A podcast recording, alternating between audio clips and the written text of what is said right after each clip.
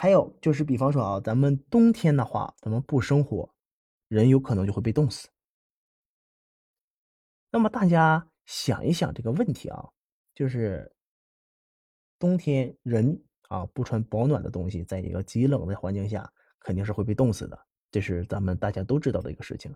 但是人作为一个自然的产物，在自然界中，没有任何一个动物它是会生火的吧？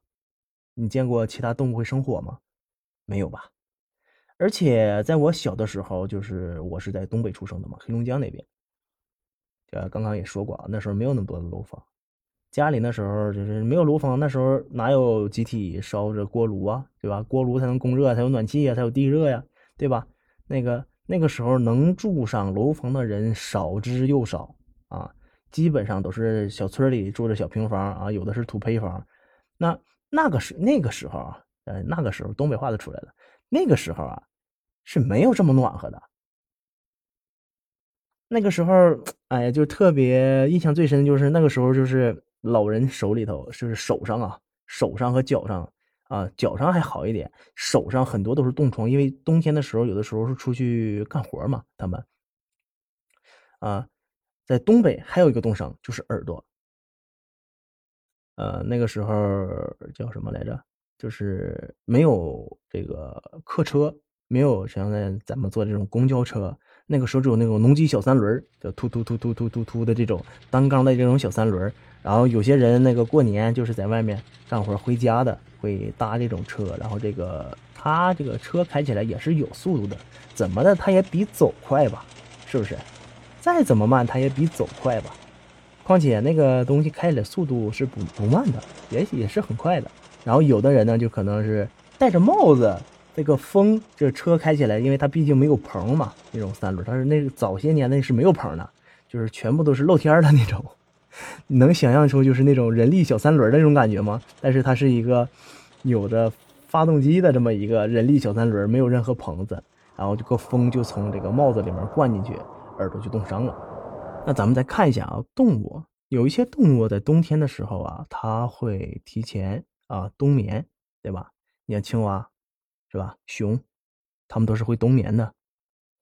啊，它们在体内堆积脂肪，然后熬过这个冬天。那动物皮毛，对吧？那人类为什么还是回到了最开始的话题？人类进化来进化去，为什么把这么关键的皮毛退化掉了呢？有大部分动物冬天在外面是可以熬过这个寒冬的，除非极冷之地。除非极冷极冷的地方，呃，那是哪年来着？那个时候咱们的物流链还没有这么发达的时候，我父亲是往海拉尔、往国门那边，那边有一个查干湖吧？查干湖，呃，有一半是在俄罗斯，有一半是在咱们中国境内。他往那边发这个冻的冻货，因为那个海拉尔那个地方啊，它是呃风口是吧？它是一个大风口。那个所有的冷风全部都从查干湖、从俄罗斯那边吹过来，然后导致那个地方它不能种地，种地之这个种的这个庄稼呀什么都会被冻死，然后他就往那边发冻货嘛，啊什么豆角啊、茄子呀啊，还有沙果啊什么这这一类的东西。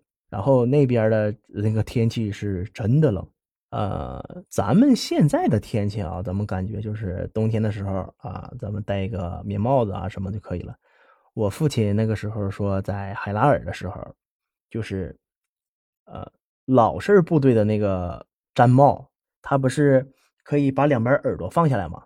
但是耳朵放下之后，他头上戴国徽的这个地方，战士这个戴头盔这个地方，帽子后面这个上面有个褶带毛的这个这个这个褶和帽子和中间有个缝，这个缝里面有一个小小的一个怎么说呢？